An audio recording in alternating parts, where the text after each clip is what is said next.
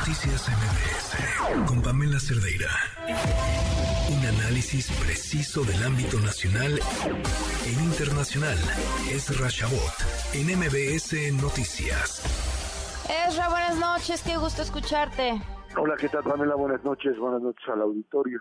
Bueno, pues seguimos en esta eh, lucha constante que pues el presidente de la República ha decidido lanzar contra la autoridad electoral. Y uno pensaría, pues, ¿de dónde tanta animadversión? ¿No les ha ido tan mal a su partido con las actuales reglas?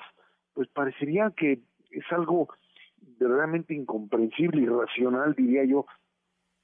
Eh, Morena llega al poder a través de unas elecciones con reglas del juego que le dan una mayoría absoluta, eh, mantiene en las elecciones del 21 la mayoría, no la calificada en Cámara de Diputados, pero sí la mayoría, gana gubernaturas eh, de manera pues arrasadora. Y la pregunta es pues, de qué se quejan, de dónde están los fraudes electorales, dónde está ese imaginario que el presidente tiene en la cabeza, que es parte finalmente de una obsesión verdaderamente absurda que se va al 2006 a esto, pues que él sigue considerando como un fraude electoral y que en eh, todo momento finalmente tanto las autoridades electorales como por supuesto la propia eh, autoridad judicial como tal ratificaron en ese momento el hecho de que no existía elementos para hablar de un fraude electoral. O sea, ni se robaron votos, ni hubo un algoritmo que cambió los numeritos, ni eh, hubieron condiciones totalmente desfavorables que eh, hicieron de esto, de esa elección, algo eh, imposible eh, aceptar a nivel interno, sea nacional e internacional. De ahí apareció también esa fobia contra el expresidente Calderón, que es algo así como pues una figura al que el presidente López Obrador le tiene un odio, diría yo, odio extremo. Y en medio de esto, pues la necesidad, por supuesto, de asegurar lo que ellos consideran pues es eh, su destino histórico, destino histórico que es la reconstrucción, según su propia definición, de un país en ruinas. Y en función de ello, pues estarían cancelando lo que consideran las actuales reglas del juego político. Y por ello, de lo que se trata no es de que, como algunos han planteado, pues que el, INE es intocable, que no se le puede tocar ni con el pétalo de una rosa. No, un momentito, las reglas electorales están hechas y las instituciones se construyeron fundamentalmente para que todos Pamela, absolutamente todos tuvieran las mismas condiciones y todos aceptasen que la cancha era una y el árbitro era uno. Y así funcionamos de 1997 en adelante, ya con una posibilidad de alternancia en el poder, de eh, reglas que, pues sí, obviamente siempre al, al árbitro le chiflan, pero la verdad es que pues esta posibilidad de la alternancia, estas reglas y esta impartición de justicia electoral nos ha permitido finalmente llevar la fiesta relativamente en paz y además hablar de esta construcción de una democracia mexicana muy endeble sin duda alguna, pero que finalmente demostró tener capacidad de transitar de un régimen autoritario a otro. Y ahora, pues eh, la añoranza del pasado, lo lleva a pensar tanto al presidente como pues a sus eh, eh, afiliados, llamémoslo bonito, eh, en, los lleva a pensar que es el momento de cancelar esta opción. No de reformar al INE como uno diría, bueno, hay que hacer el voto automatizado, no se pone el voto automatizado, hay que invertirle, hay que manejar ciertos elementos. No, para eso el, Lorenzo Córdoba, presidente del INE, estaba estuvo eh, hace unos días en Brasil, fue llamado incluso allá para que pues este, fuera un observador del modelo brasileño porque consideraban que México con su propia experiencia era o es y sigue siendo un modelo a seguir y creo que en ese sentido eh, pues eh, esta idea de no de, no, no, de convertir al INE en un, en un mito más de la democracia mexicana o un mito de la historia de México, Pamela, pero sí un instrumento eficaz al cual se le quiere prácticamente anular porque lo que se quiere es pues asegurar la elección del 2024 con un sistema en donde el gobierno tenga básicamente el control tanto del padrón electoral como, por supuesto, del manejo eh, de las elecciones. Nunca, nunca el, instituto eh, aceptó eh, estas demandas, primero verbales, de que el gobierno le pedía, o gobernación les pedía en todos los, en los gobiernos, si no le prestaban el padrón electoral, no, para revisarlo, obviamente para meterle mano y pues establecer lo que lo que querían que era pues tener el padrón en la mano da la posibilidad sin duda estando en el poder de manipular y de llevar a cabo elecciones no equitativas la única que lo hizo formalmente fue la, ex secretaria de Gobernación, Olga Sánchez Correro, que se lo mandó a Lorenzo Córdoba y respondieron que no, que no se le puede prestar a nadie, que el padrón está hecho precisamente con los eh, pues eh, con los elementos de seguridad suficientes o necesarios como para evitar que esto suceda. Y eso, eso se trata de defender, eso es lo que hay que defender, esta posibilidad de seguir teniendo elecciones organizadas por ciudadanos con una institución autónoma que esté basada en ciudadanos y que tenga la fuerza suficiente como para contar los votos y decir quién ganó, tan sencillo como eso.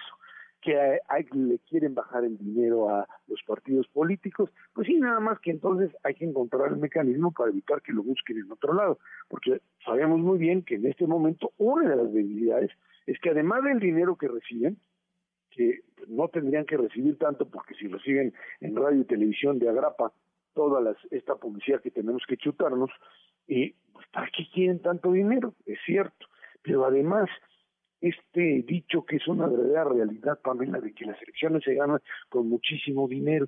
¿Y para qué? Pues para lo otro, para poder mover gente, para poder eh, establecer, digamos, líneas de comunicación muy claras y para eso se necesita mucho dinero para establecer estos bloques de, de poder y poder eh, llevar a la gente a votar y convertir lo que es una movilización eh, partidaria en una movilización nacional. Y ahí está el dinero sucio de muchos, incluyendo el narcotráfico, el crimen organizado. Y eso hay que ver cómo se controla. Hoy lo que se quiere es básicamente decir, regresenle el control al gobierno, ahora sí, es distinto, es algo así como lo que le sucede a todo autócrata, a todo eh, no demócrata, por llamarlo así, es utilizo la democracia para llegar al poder. Y estando ahí digo, señores, hasta aquí llegamos, se cambian las reglas del juego y entonces empiezo yo a decidir cómo es que esto funciona, con un modelo entre comillas democrático como el que estaba con el PRI, cuando se hablaba también de democracia. mucha gente y muchos jóvenes y no tan jóvenes ya no se acuerdan, pero así funcionaba. Decía el modelo democrático mexicano, donde había cuatro partidos, de los cuales ninguno funcionaba más que el PRI, los demás hacían el cuento, pero había elecciones y se votaba, y yo recuerdo haber ido a votar las primeras veces, pues sí había cuatro, pero pues ya sabíamos quién iba a ganar, y ya sabíamos lo que era la Comisión Federal Electoral y luego lo supimos con una gran una gran tragedia electoral en el 88 cuando Manuel Bartlett finalmente al frente de la Comisión Federal Electoral logró pues establecer el triunfo de Carlos Salinas sin que tuviese la certeza de que eso había sucedido o más bien pues tratando de evitar que lo que fue el movimiento de Cotemo Cárdenas pudiese realmente eh, no solo llegar al poder, sino simplemente demostrar que tenía los votos suficientes. La transición democrática se hizo, se llevó a cabo con muchos sacrificios, con mucha gente que apostó por ese México democrático que hoy, sin duda alguna, Pamela, está en peligro. En peligro por parte de aquellos que juraron defenderla, por muchos de ellos que estuvieron en esa, en esa trayectoria y en ese compromiso y que estando hoy en el poder, no quiero decir que la traición, ¿no? porque suena así a telenovela, pero sí como que pues tienen ahora sí que otros datos, otra opinión, ya les gustó el poder y no quieren soltarlo. Así es. Pues Ezra, como siempre, muchas gracias y un gusto escucharte. Gracias, gracias, Pamela. Buenas noches. Oye, ¿tu apuesta va a pasar o no va a pasar esta reforma? Eh, yo creo que los partidos políticos van a hacer lo imposible, los partidos de oposición, porque no pase. Eh, porque es darse un balazo en un pie, porque sería básicamente pues darle el control al, al gobierno Morena y sus aliados, básicamente, aunque a los aliados no les va a gustar, pues no les van a preguntar. Y la clave está en cuánto aguanta Lito, cuánto aguanta la formación priista. Si la formación priista eh, tiene capacidad de pues negociar y si hay movimientos raros, muy raros como el que tuvimos en el caso de la prolongación de la presencia militar la, en, en, territorio nacional, pues ahí estará. Yo digo que no pasa.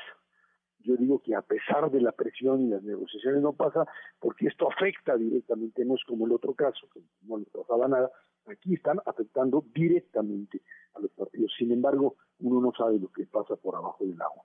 El pues PRI, hoy deshecho, por lo menos en Cámara de Diputados, puede darle el paso. En eh, senadores dudo que pueda darse lo que sucedió ahí.